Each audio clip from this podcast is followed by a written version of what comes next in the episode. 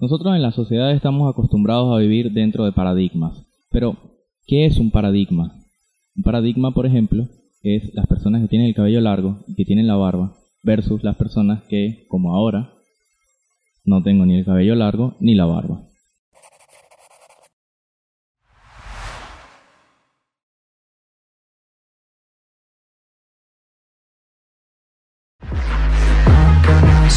Your place on fire. Let's get higher.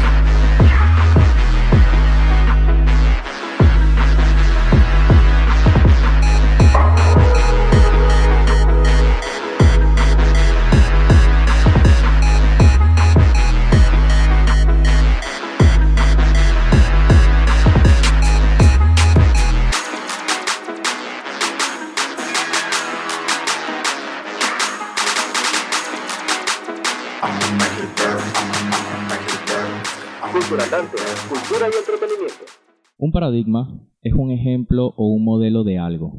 Lo que quiere decir que cuando nosotros hablamos de un paradigma, hablamos de que ya hay algo preestablecido, algo que es conductista, algo que se establece y que se conoce de esa forma ya de manera preestablecida. Puesto en otras palabras, un paradigma es un patrón. Para el concepto como tal de paradigma, y se los leo, un paradigma es un conjunto de unidades que se pueden sustituir eh, por otra del mismo contexto, que cumplen la misma función. Por ejemplo, cuando en una frase decimos, no, mi primo, esa palabra se puede sustituir por mi primo, se puede sustituir por mi hermano, por mi tío, por mi conocido, por un amigo, eh, porque representa el mismo contexto, es alguien con el que tienes un vínculo, con el que tienes una relación.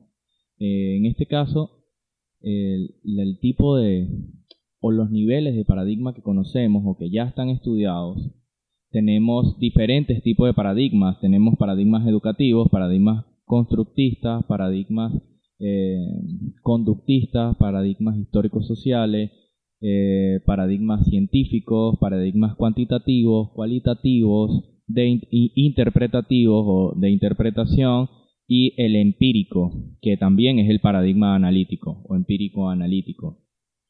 Lo que quiero decir con esto y por qué traigo el tema del paradigma, si han visto los capítulos anteriores de Cultura Andante, pudieron observar que parte de, eh, para las personas que me escuchan nada más, los capítulos anteriores que salía en video tenía el cabello muy largo y tenía la barba también bastante larga. Dentro de los esquemas sociales, dentro de la sociedad en la que todos actualmente vivimos, porque nadie se puede escapar de ella, aunque seas un ermitaño, un ermitaño que vivas en la montaña o que vivas aislado en una isla, la sociedad en la que nosotros vivimos actualmente nos obliga a pertenecer a un grupo, nos obliga a pertenecer a un esquema y a un paradigma.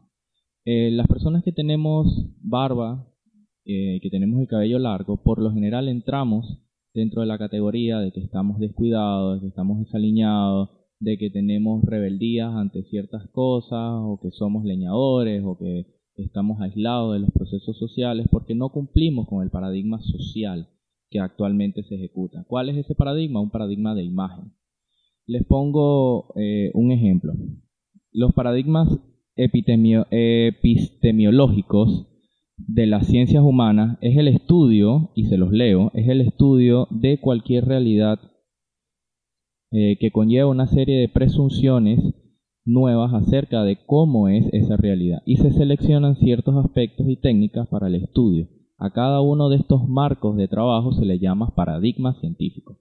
Lo que quiero decir con esto es que cuando nosotros estamos inmersos dentro de este proceso social o de cualquier proceso social, nosotros vivimos bajo unas reglas o unos criterios. Estos criterios están estudiados por diferentes partes de la ciencia o por diferentes aplicaciones de la ciencia.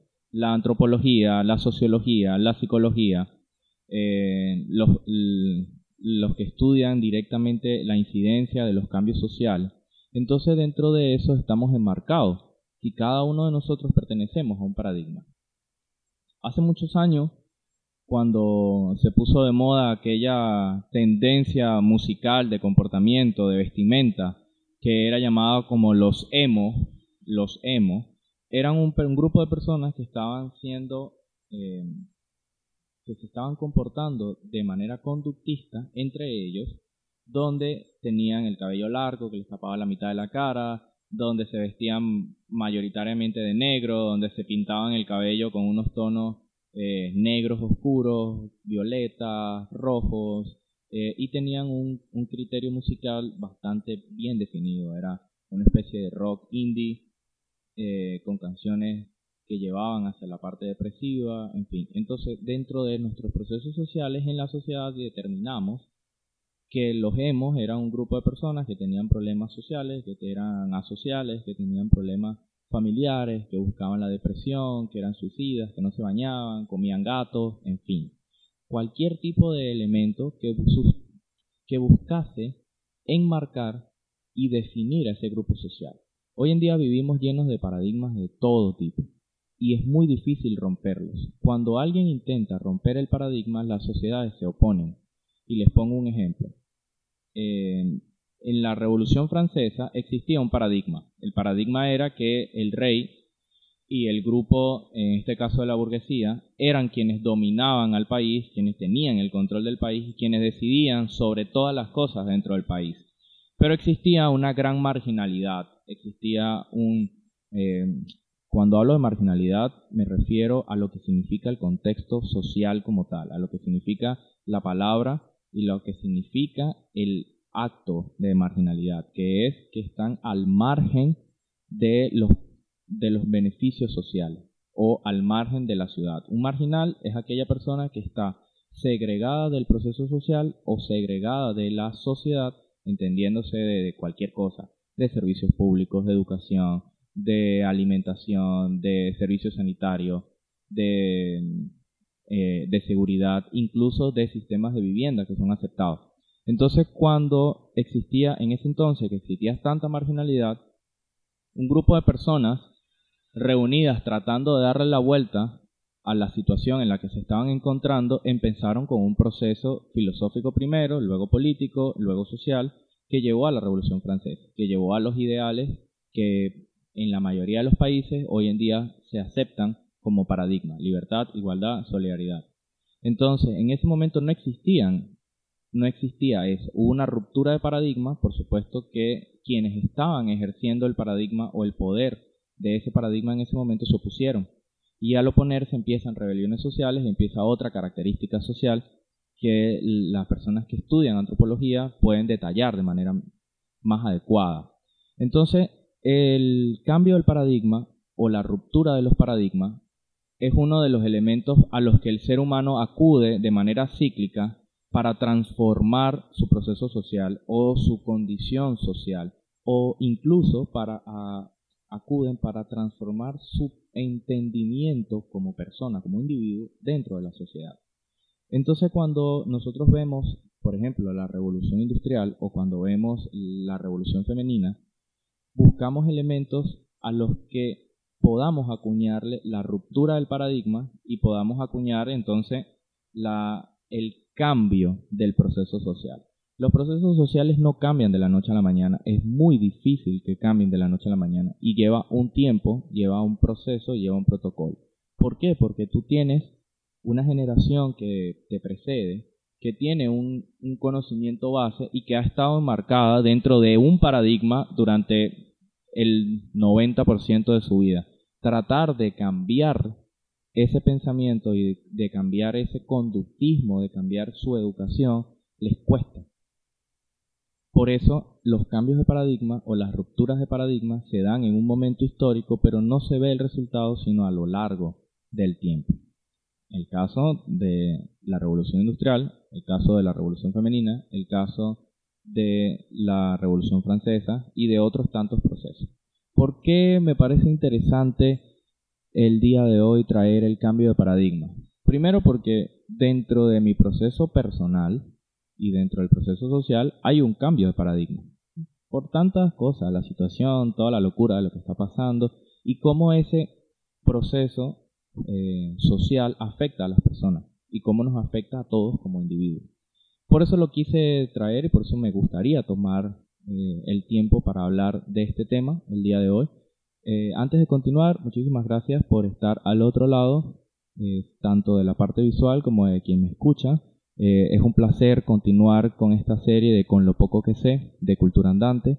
Me encanta la, la idea de poder interactuar y poder transmitir parte de, de mis conocimientos o de mi forma de pensar con, con, todos ustedes. Muchísimas gracias por oír, muchísimas gracias por ver. Esto es Cultura Andante y esto es con lo poco que sé. Entonces, como les decía, cuando nosotros tenemos rupturas de, de paradigmas, de los paradigmas específicamente sociales, y cuando hablamos de paradigmas sociales me detengo para entonces eh, leerles cuál es la teoría, el concepto de paradigma social. En las ciencias sociales el paradigma se encuentra relacionado con el concepto de cosmovisión. El concepto se emplea para eh, mencionar a todas aquellas experiencias, creencias, vivencias y valores que se recuperan y condicionan el modo en el que las personas ven la realidad y actúan en función a ella. Esto es muy importante tenerlo claro, porque a veces nosotros hablamos de, diferentes temas o utilizamos diferentes palabras sin saber cuál es el contexto o cuál es el significado como tal. Les pongo un ejemplo muy sencillo. La palabra bizarro. En nuestra lengua, en el español, la palabra bizarro significa heroico. Simplemente tienes que colocar bizarro en internet en este momento, lo googleas y pones bizarro. La definición significa heroico, no significa algo loco, algo extraño, algo desagradable. No, significa heroico, heroico, valiente. Una persona bizarra es una persona que ejerce un acto eh, de valentía o que actúa con valentía ante una situación. Lo que pasa es que nosotros hemos utilizado mal el término durante muchos años y eso se ha convertido en un paradigma. Entonces, la palabra bizarro es un paradigma. Nosotros creemos, según como nos dice aquí, es el concepto, es lo que nosotros Em, el modo en el que condicionamos nuestra, nuestra forma de hablar y cómo las personas que nos rodean entienden esa forma de hablar. Entonces, para cerrar este punto, la palabra bizarro significa heroico. Eso lo puedes buscar. Incluso, ni siquiera lo busques. Te lo coloco aquí en pantalla para que lo veas. Pero nosotros confundimos esa palabra bizarro con la palabra francesa bizarré. Y con su posterior o su traducción al inglés que sí significa eh, extraño o extravagante, pero en el español no.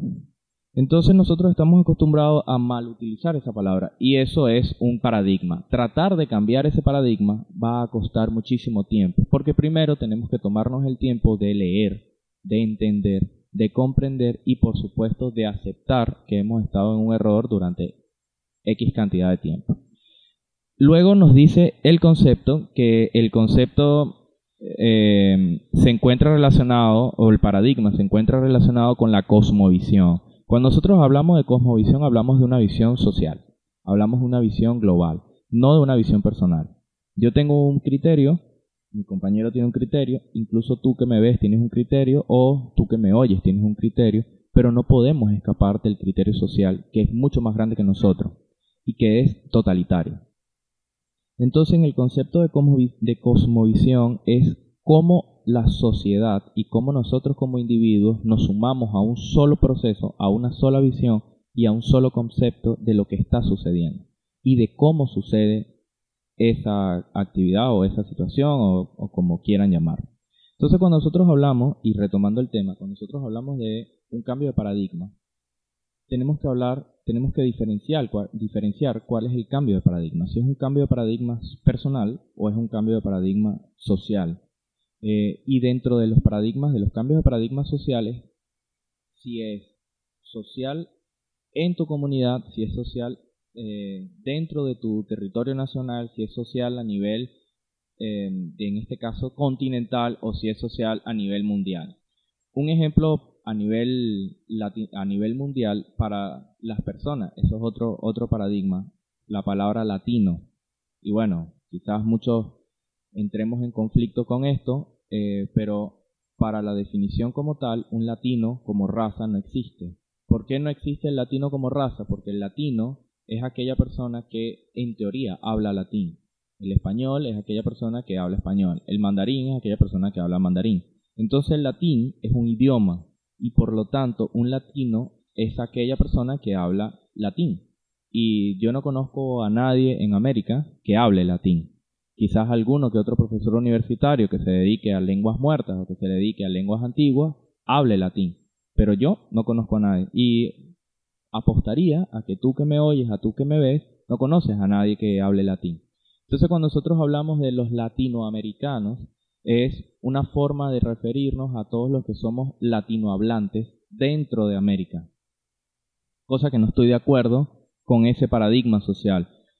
No soy latino porque no hablo latín, hablo español. Eso tampoco me convierte en un español, pero me convierte en un, un hispano hispanohablante porque hablo español, no hablo latín. Entonces, dentro de, poniendo ese ejemplo dentro del contexto, que dicen que los latinoamericanos somos unas personas cálidas, somos unas personas este, mucho más, digamos, que vivimos del tacto, más toconas, que somos muy familiares porque tenemos primos por todos lados, a todo el mundo llamamos primos, si no son primos son tíos, si no son tíos, en fin, lo que quiero decir que existe el concepto a nivel mundial que los mal llamados latinos somos personas que somos cálidas, somos personas que somos abiertas para los procesos, para el entendimiento, especialmente para comportarnos a nivel social, mientras que las personas de la Unión Europea o los europeos,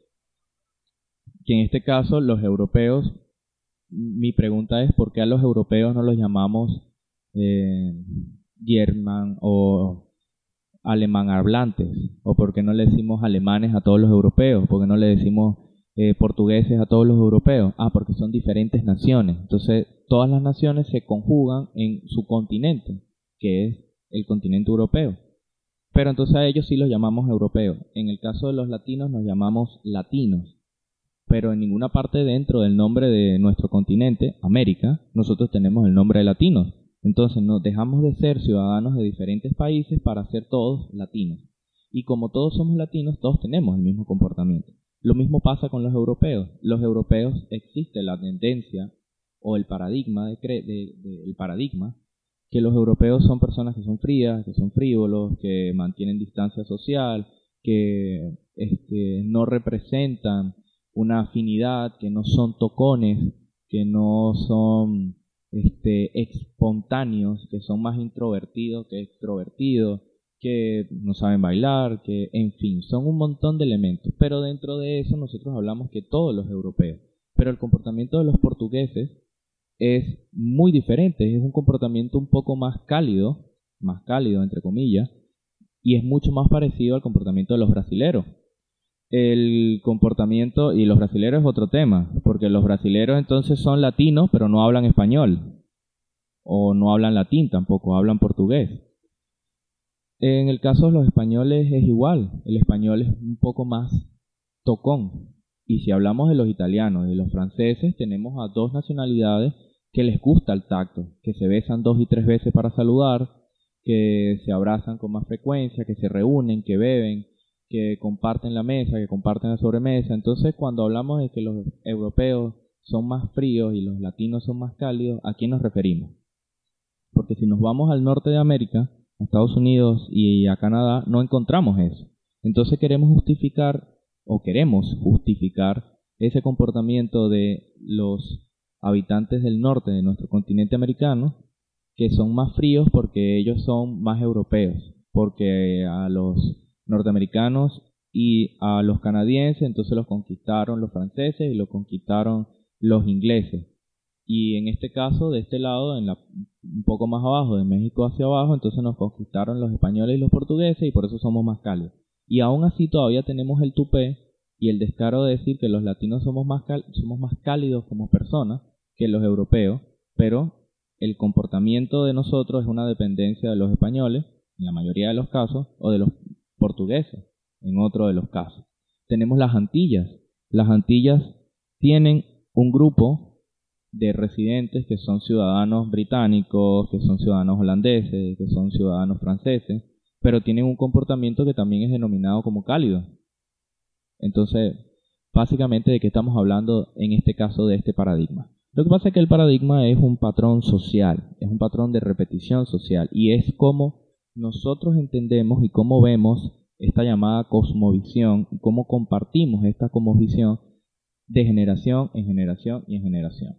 Dentro de la antropología y de la sociología, cuando hacen los estudios y cuando pasan por sus procesos académicos, lo primero que le enseñan es, eh, y bueno, si tengo la oportunidad de tener uno de los radioescuchas o de tener a una de las personas que me ven que sea sociólogo, me encantaría poder eh, que me dejes tus comentarios, si estás de acuerdo, si no estás de acuerdo, y en el caso de que estés de acuerdo, por qué y cuál es la corrección que me harías en este, en este tema, o si no estás de acuerdo, que también me digas, porque el conocimiento es algo que es universal y que se debería ser compartido siempre, especialmente la parte de las de las sanas discusiones, porque discutir de un tema o hablar de un tema enriquece a las dos partes o a las partes que participan en ella.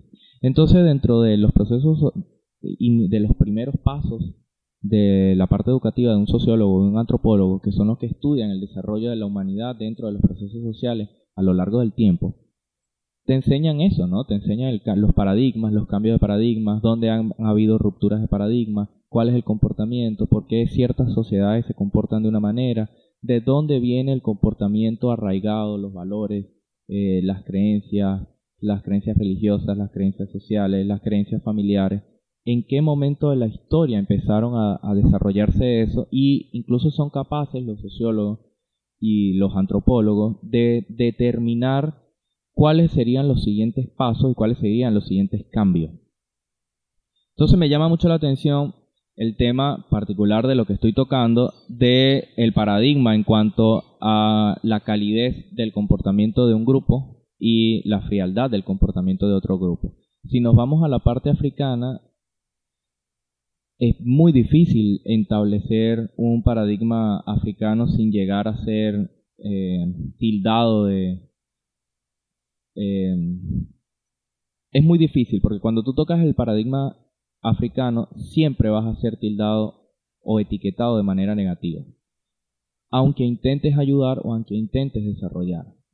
¿Por qué? Porque existe un paradigma en el que tú no puedes hablar de las sociedades africanas no puedes tocar ciertos temas sin entrar o sin establecer valores o patrones sociales en los que salgas mal parado. Pero el continente africano tiene una gran variedad. En la parte norte del continente africano primero tienes diferentes estilos o diferentes eh, lenguas, diferentes dialectos. Tienes comunidades dentro de países que ya están definidos por un proceso religioso, pero aún así tienes dentro de esas comunidades, microcomunidades que no responden a ese proceso religioso, sino que tienen sus propias creencias. Tienes tribus que son nómadas, como por ejemplo los Taurek. Eh, tienes tribus que son sedentarias, pero que siguen siendo tribus que no están arraigados a un proceso social X o Y. Eh, pero tienes en la parte sur, hablan inglés, en la parte norte hablan eh, un idioma un poco más orientado hacia la parte árabe, hacia la parte del Medio Oriente. En el centro tienes idiomas mixtos, tienes diferentes lenguas. Ok. Eh, entonces es como muy difícil. Pero haciendo un alto eh, en este tema, nos vamos a otro continente que es el continente asiático. Cuando nosotros hablamos del continente asiático, inmediatamente nos saltan montones de paradigmas, referidos a una sola nacionalidad y referidos a un solo patrón social. No hace falta que te los diga. Cuando eres hispanohablante, sabes exactamente a lo que me refiero. Cuando nos vamos al continente de Oceanía, ¿qué pasa por nuestras mentes cuando hablamos de Oceanía y en cuanto al comportamiento? Eso es lo mismo que sucede. Entonces, sin hablar más de estos temas me quedo solamente con el continente americano y el paradigma social y cultural de los americanos. Una de las cosas que me sorprende también es cuando nosotros nos referimos a los estadounidenses o a los norteamericanos o a los americanos, tendemos a tener ciertos inconvenientes o ciertas molestias cuando los llamamos a ellos americanos. Cuando hablamos de gentilicio, si una persona es de la República de, los Estados Unidos mexicanos, y espero estar en lo correcto al, al, decir la forma correcta de llamar el nombre, Estados Unidos mexicanos, cuando hablamos de la República de Panamá, cuando hablamos de la República eh, de Colombia. Entonces, cuando nosotros nos referimos a estos países, nosotros hablamos del gentilicio y decimos colombianos, eh, peruanos, ecuatorianos, bolivianos, panameños, eh, mexicanos. Cuando nos vamos a Canadá, decimos que son canadienses. Y cuando nos vamos a los Estados Unidos de América, ¿qué decimos? Estadounidenses o americanos para muchos es un problema o resulta incómodo si todos nosotros vivimos el continente americano, ¿por qué a los americanos o a los norteamericanos le decimos americanos? ¿O por qué ellos se dicen americanos? La respuesta es muy simple. Dentro del gentilicio de su nombre, el único país que tiene en América el nombre de América es Estados Unidos de América. Ninguno de los demás países que vivimos o que estamos dentro del continente americano llevamos el nombre de América o una referencia a Américo, que es por lo cual el continente se llama así por Américo Vespucio. Entonces, ellos son los únicos que tienen dentro de su nombre Estados Unidos de América. Cuando nosotros nos vamos al gentilicio, nosotros nos decimos Estados Unidos de mexicanos. Y cuando hablamos de eso, no le decimos a un mexicano, ustedes son estadounidenses, porque son Estados Unidos. No nos vamos a ustedes son republicanos, nos vamos es directamente al nombre como tal del país. Estados Unidos mexicanos, República de Honduras, República de Nicaragua, nicaragüense, hondureño, salvadoreño, canadiense, colombiano, brasilero, argentino, en fin. Lo que quiero decir con esto es que cuando nosotros referimos a este tema es un tema de paradigma y es un tema social que es bastante complicado. Para los americanos, ellos son americanos, se sienten americanos y dicen que son americanos. Cuando un americano entra en un país de América que habla español, digamos El Salvador, y dice, no, yo soy americano, la gente entra en conflicto porque hay un paradigma. Yo también soy americano porque vivo en El Salvador y El Salvador está en América, en América Central, pero está en América y tú eres americano tan americano como yo. Sí y no, porque su nombre es Estados Unidos de América, es decir, él es americano. Por su gentilicio me refiero. Las personas que son brasileños son de América, pero su nombre, su gentilicio es brasileño o brasilero. No existe el nombre americano. Y esto es un paradigma social. Esto es un, una de las más claras formas de entender la cosmovisión. Cuando nosotros nos vamos a Europa y nos preguntan, ah, ¿de dónde eres? Yo soy de tal país. Ah, tú eres americano. Ok, soy americano, pero yo soy de ese país. Entonces, lo que quiero decir con esto es que los paradigmas han existido, siempre van a existir y siempre existirán y la única forma de, combatir esos paradigmas es que las sociedades entiendan el proceso paradigmático en el que están, si es que la palabra existe, paradigmático, eh, entiendan el, el, momento sociocultural, sociohistórico que se encuentran, entiendan cuál es su cosmovisión y empiecen con unidad a cambiarlo. Si nosotros queremos dejar que los americanos usen el término americano, deberíamos plantearnos entonces romper el paradigma y empezar a cambiar los nombres de todos nuestros países para que digan América. Por ejemplo, República Americana de Panamá, República Americana de El Salvador, República Americana de Guatemala, República Americana de Perú. Y de esta forma todos nosotros tendríamos el gentilicio de americano. Pero no es así. ¿Por qué no es así? Porque entonces dentro de cada uno de los procesos sociales de los países tenemos, y ahí es donde retomo el punto de los sociólogos, cuando ellos estudian, a ellos les dicen que el comportamiento sociocultural histórico de un país es determinado por sus eh, comportamientos y por sus antepasados. Entonces, cuando llegamos a Perú, para salvaguardar su historia patria, para salvaguardar su idiosincrasia como tal, lo que los hace peruanos, ellos mantienen dentro de sus fronteras una identidad, una identidad que los identifica en una forma de hablar, en una forma de comer, que les da un sentido, que les da una historia, que les da un sentido patrio, un, un sentido de amor por, por el territorio que los define, que los demarca. Y de esta forma vamos saltando de país en país y nos encontramos que a nivel paradigmático, a nivel social y a nivel de cosmovisión, nunca nos vamos a poner de acuerdo para romper ese paradigma en específico, porque romper ese paradigma sin un estudio adecuado de cómo hacerlo implicaría cambiar quiénes somos desde la raíz. Implicaría cambiar que todos nosotros tenemos diferentes comportamientos porque tenemos diferentes naciones y porque tenemos diferentes historias, historias bélicas, historias de accidentes naturales, historias de grandes pensadores, historias de literatura, cuentos, fábulas, en fin, cambiar ese paradigma, particularmente el paradigma de americanos y latinos, va a costar, bueno, muchísimo tiempo. Quizás nunca lo logremos. Para eso, y retomando un poco el tema de la historia, si nos vamos un poco más atrás, pero más reciente, cuando hablamos de la separación de los países de Sudamérica de España, eh, se planteó en aquel momento hacer algo llamado la Gran Colombia. La Gran Colombia era unificar bajo, un solo, bajo una sola nación, bajo un solo paradigma, bajo una sola cosmovisión, los países que estaban siendo, en este caso, liberados por Simón Bolívar. ¿Qué es lo que se quería en ese entonces?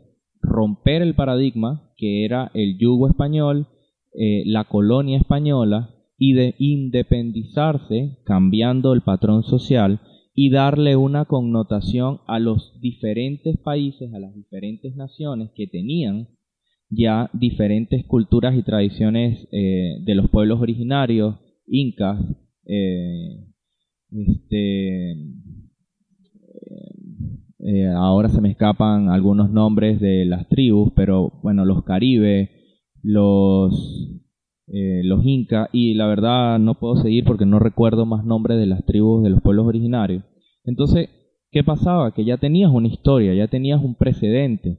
Entonces, tratar de implementar esa cosmovisión nueva de la Gran Colombia dentro de países que ya estaban determinados geográficamente por diferentes tribus y por diferentes pueblos iba a ser muy difícil.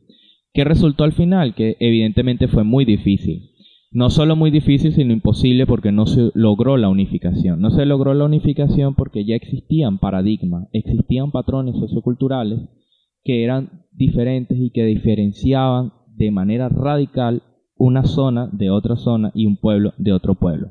En el caso de la comunidad europea hicieron exactamente lo mismo. Tenían diferentes países, diferentes culturas, diferentes tradiciones y lograron eh, la unificación a través de la llamada Unión Europea. La Unión Europea fue eh, o es una especie de la Nueva Granada, pero actualizada a los nuevos paradigmas o a los paradigmas que existían. En vez de unificarnos a todos, o de, en vez de unificar a la Unión Europea en una sola nación, unifican, unifican a todas las naciones con independencia, con identidad, eh, este, con diferenciaciones sociales, las unifican bajo un solo criterio que es la moneda de intercambio.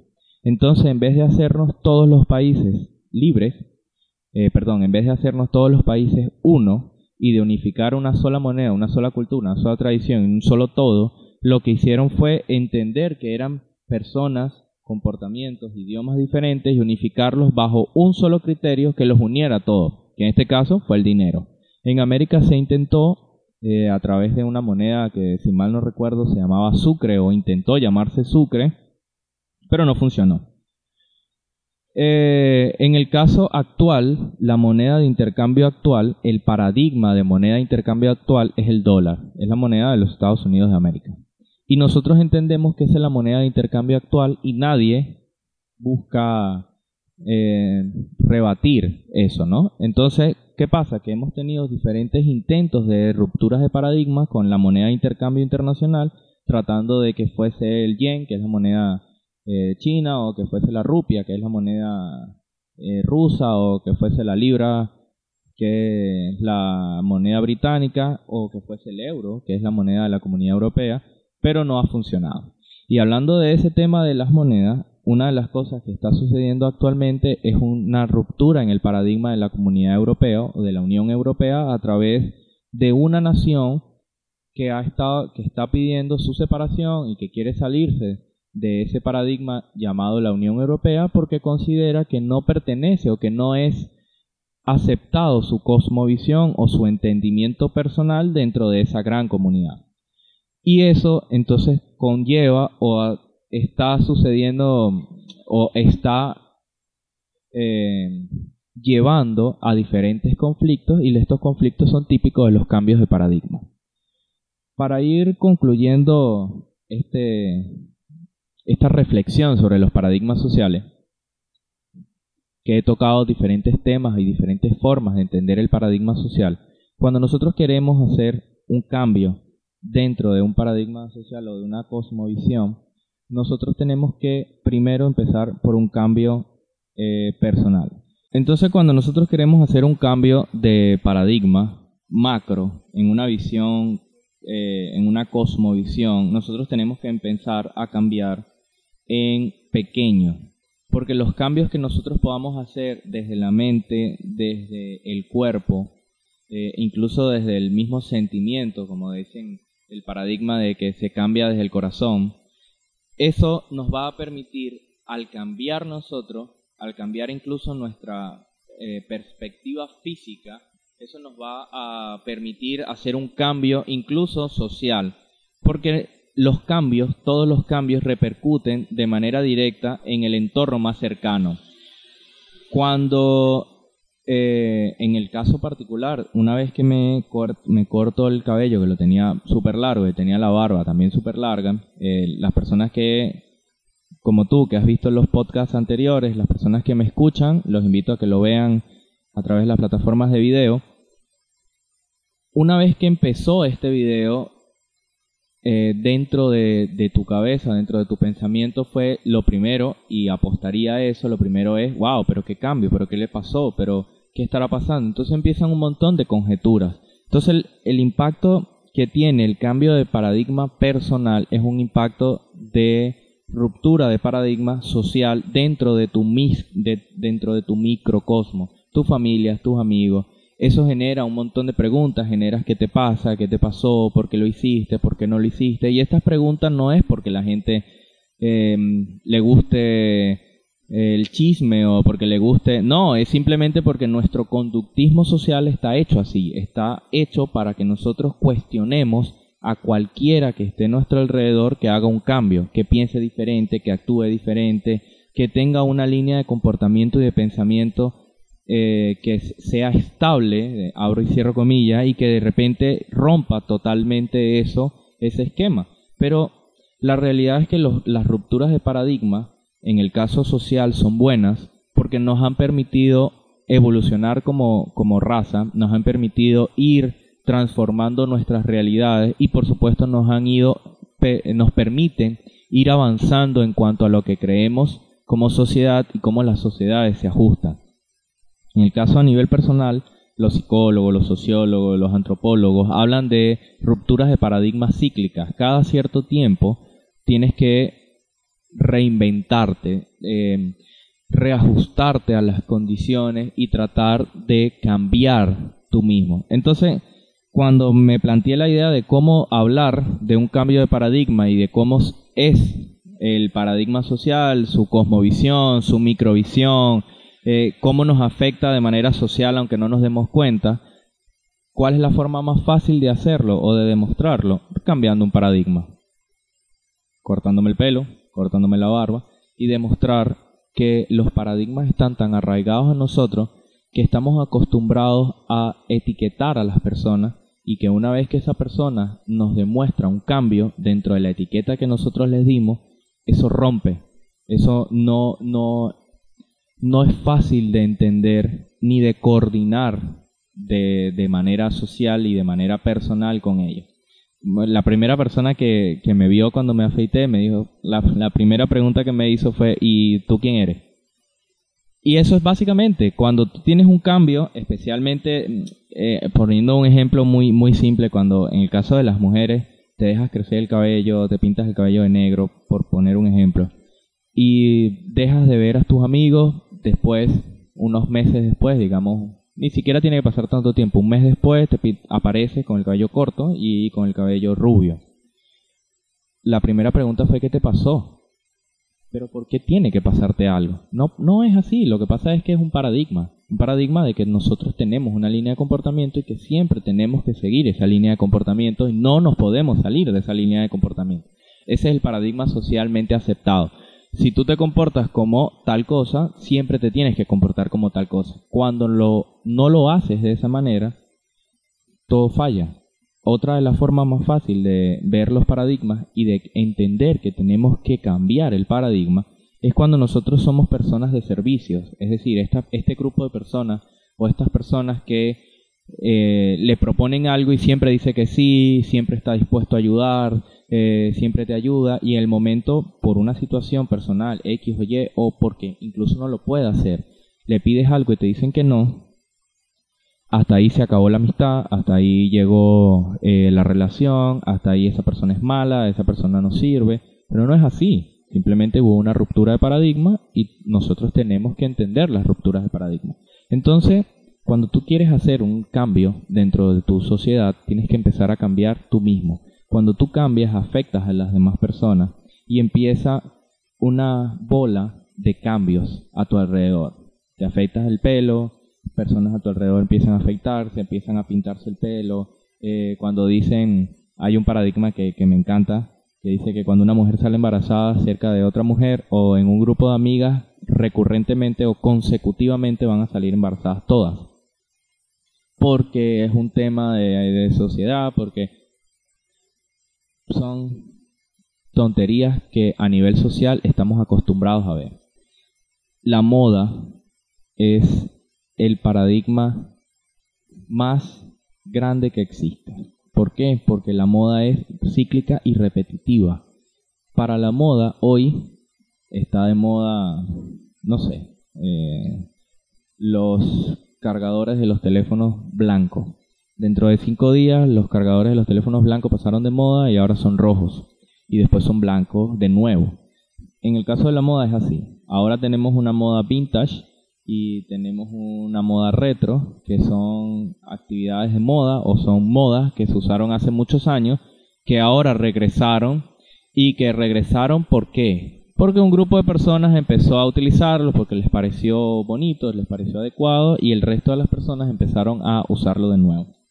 En el caso de las personas de mayor edad, digamos 60, 70 años, que en su época o en su momento utilizaron ese tipo de vestimenta, ahora se sienten cómodos porque están reutilizando ese tipo de vestimenta, se sienten más jóvenes, se sienten...